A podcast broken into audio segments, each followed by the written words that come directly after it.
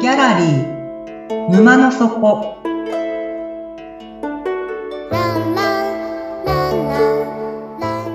これは月に2回だけオープンする不思議なギャラリー沼の底で店主のオセアンと織りなす抽象画の世界のお話。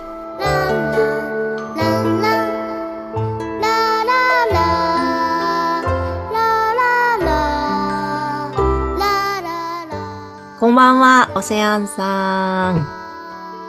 はいこんばんはみつきさんよくいらっしゃいましたお待ちしておりましたあの、ゼロ次元の話が気になって、また来ました。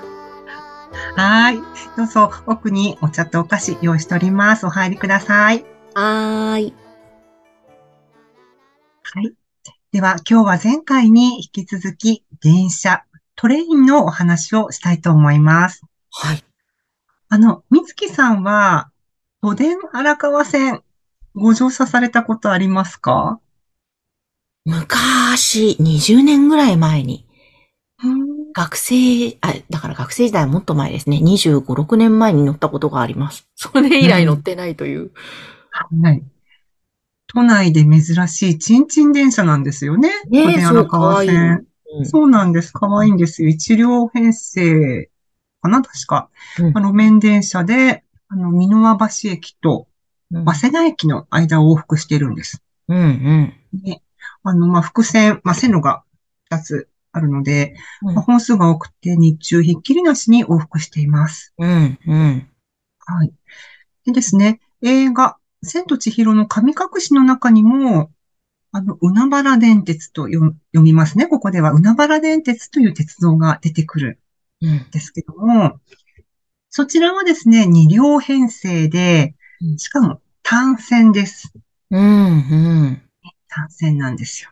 だから電車が行き違うことができないわけですよね。あ。はい。はい。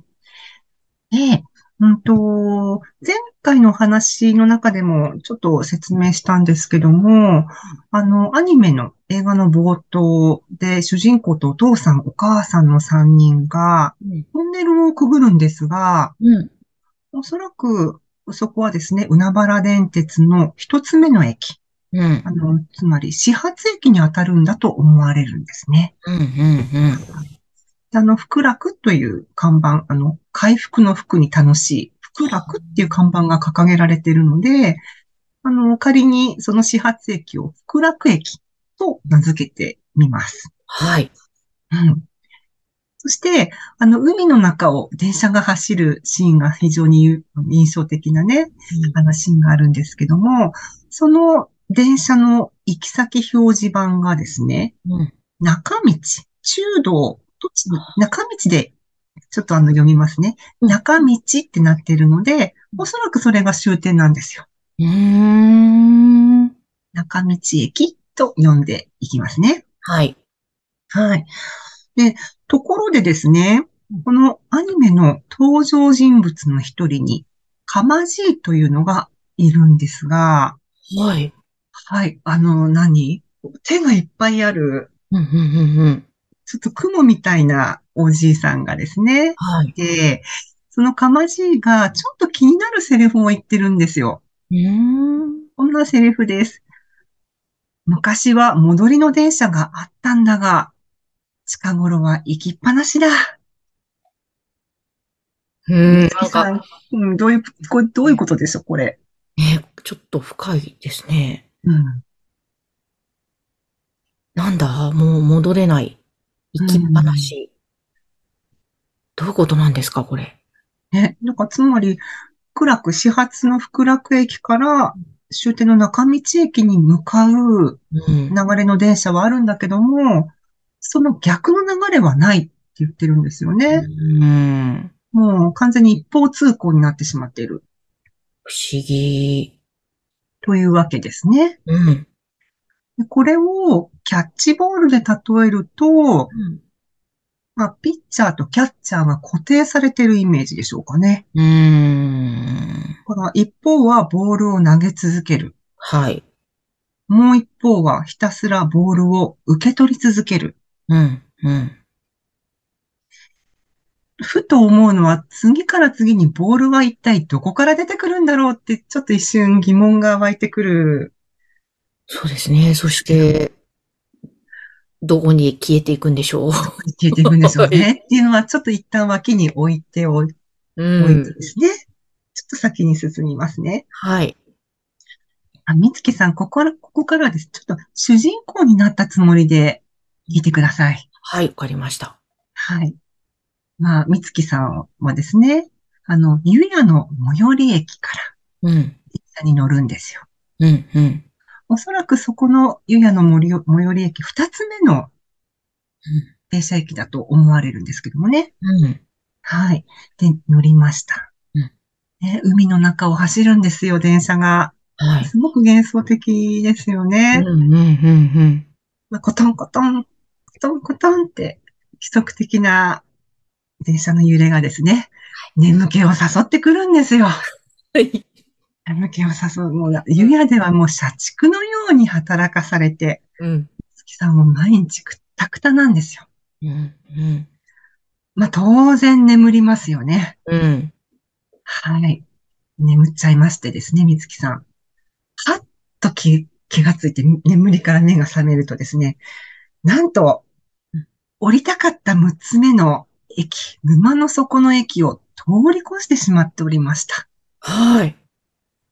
で、どうやらですね、終点の中道駅にいるようなんですよ。うん。で、みつきさん慌てるんです。あ、やばい降りなきゃいけないでですね、うん、降りようとするんですけども、無情にも目の前でドアが閉まってしまいます。はい。そのまま、みつきさんを乗せたまま電車はゆっくり発車してしまいました。ええ。さあ、その後、みつきさん、どうなるでしょうか自由に想像してみてください。ええー。でも電車が一方通行だから、どうなっちゃうんでしょう困った。 困っちゃいますね。どっかに迷い込んでいくんですかね。迷い込んでいく。うん。はい。ちょっと質問なんですけども、はい、あの、一方通行という言葉から、うん、あの、直線のイメージがしますかそれとも曲線のイメージがしますかもう完全に直線ですね。直線のイメージがします。はい。はい。ですね。この人間の意識の世界を基準にすると、イメージって噛み合わなくなっていくんですよ。うん、うん、うん。ね、あの、みつきさんが乗っている電車は、今ですね、無意識の世界を走っていると思ってください。はい。はい。で、無意識の世界のほとんどは、直線で構成されています。ええー、そうなんですね。だから、まっすぐ直線に進んでいるって思っていても、うん、意識の世界では実際はカーブしてるんですよ。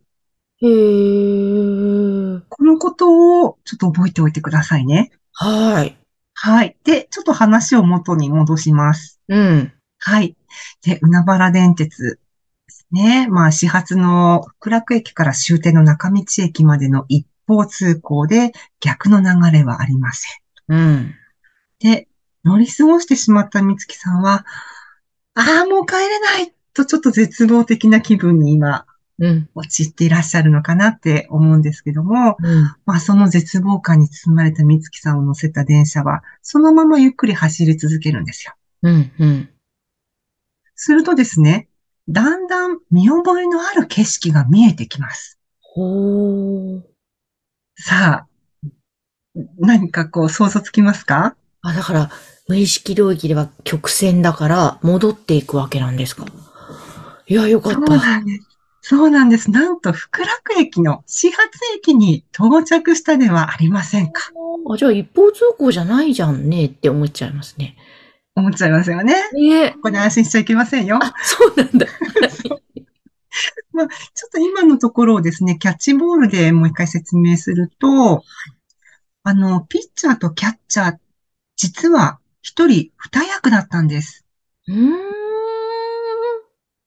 投げたボール、カーブして自分に返ってくるので、うん、投げても投げても自分のところに帰ってきます。なるほど。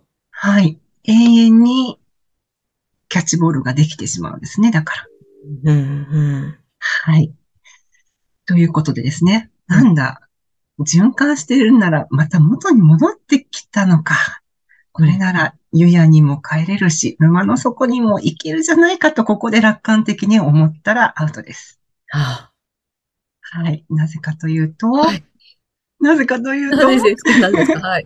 みつきさんはですね、えー今どこにいるのかというと、あの、後ろの正面っていうところにいるんですよ。へえ。後ろの正面から始発駅に入ったので、はい。微妙に景色が変わっているはずなんです。怖いなだから、うん残念ながら、みつきさんは、元の世界に戻ったつもりでも微妙に違う元の世界に帰ってきてしまっているので、ええはい。見事に、籠の中に閉じ込められてしまいました。あら。残念。 え、ちょ、帰れないん閉ですじ込められて。はい。ちょっと楽しくなってきましたね。そうです。そう でもないけど。そうじゃないですかね。ええこれなんかよくいろんな、いろんな世界が同時にあるっていうじゃないですか。うん。平行宇宙ですかね。なんだ、この、うん。えっ、と、例えば、多なん元か、宇宙かなそそう、そういうことですかそれとは全然違うのか。うんオセアンさんの顔、笑顔が怖いです。うんいや楽しくなってきたなと思って。はい。すいません。はい。でもまあ、ここからはですね、まあ、平行宇宙であろうと多元宇宙であろうと、カゴの中はカゴの中です。はい。でも、大丈夫です。楽しく脱出ゲームをしましょう。 わかりました。この、このですね、カゴの中からどうすれば外に出られるかうん。というお話をまた次回したいと思います。はい。よろしくおは願いいします。寝られないな。 大丈夫です。見てください。わかりました。はい。えーっと、ではそろそろお時間なので、えー今日のお話、これでおしまいにしたいと思います。はい。あのーえっと、お知らせです。うん。えー、ツイッターを始めます。はーい。はい。皆様からのご質問とか番組への感想を、えーねあのお寄せください。楽しみにお待ちしております。お待ちしてます。はい、えーでは今日はもう遅いのでこれでおしまいにしたいと思います。眠って目が覚めたら新しい世界が待ってますよ。おやすみなさい。おやすみなさーい。